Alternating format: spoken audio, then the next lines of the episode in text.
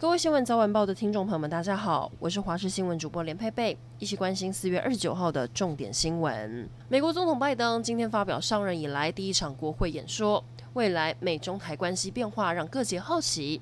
淡江大学整合战略科技中心执行长苏子云表示，美国过去这段时间的外交政策改变，让世界看到了不一样的美国，也让他在盟友之间说话更有力。而拜登的对台政策显然是更友善的，在外交、经济等各领域都跟台湾紧密结合。全球确诊人数突破一点四亿人。纵观全球疫情，美国确诊人数仍旧第一，印度第二，排名第三的是巴西。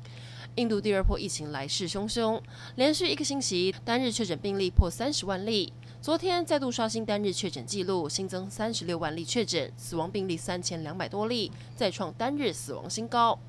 但令人欣慰的是，印度有一名一百零五岁的人瑞打败了新冠病毒痊愈，为严峻的疫情带来一丝曙光。社会消息来关注，台北市大安分局传出有员警自称是黑帮恐吓对方，乔私人债务。有网友在爆料公社上表示，大安分局有员警自称是竹联帮红人会，要处理建案纠纷，举报之后还官官相护。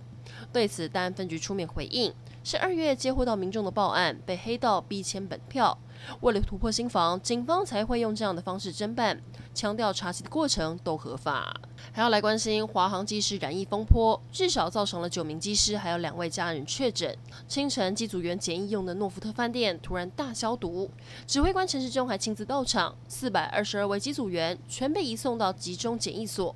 而另一个防疫重点，还有按一一一二曾经到过的舞厅，上百人聚在这儿。当时大家在这里恐怕没有戴口罩，就手勾手、肩搭着肩练舞。已经有学员接到居家隔离的通知。另外两间受到影响的国小，除了在昨晚找来家长召开自愿性检测说明会，上午也会持续在周边消毒。提醒家里如果有青春期的孩子，一年长不到五公分，就要特别注意。台中有一名男童，十二岁的时候，一年只长了三点五公分，不但比同年龄的孩子矮了一个头，肚子还时常剧烈疼痛，无法进食，体重在半年内掉了十公斤。经过检查，原来他罹患了克隆氏症，小肠到处都在发炎，疼痛、灼热感影响了胃口，才会营养不良，长不高。因应缺水危机，台南市从星期一开始，针对全市的用水大户，包含了洗车场、游泳池还有三温暖等业者，停止供水。不过怕业者撑不下去，市府经发局主动调度再生水给业者使用，让业者在停工期间可以正常营运。另一方面，封面通过，为了增加集水区的雨量，空军在清晨出动了两架 C 幺三栋运输机进行人工增雨作业。最后来关心天气，昨晚到今天上午，封面影响全台很多地方都下雨了，而且有些地方雨势还不小。今天白天中部以北雨量特别多，尤其山区雨势不小。至于花东跟南部降雨比较局部，只是很快下半天锋面通过之后，干空气一入，水汽明显减少，降雨情况会慢慢的缓和下来。在入夜之后，大部分地区降雨都会停下来，只剩下花东跟南部有零星降雨，相对稳定的天气可能会持续到下周二。温度方面，北部感受比较凉，高温剩下二十二度，中部高温也降到二十五度，南部高温还是有三十度，东半部是二十一到二十八度。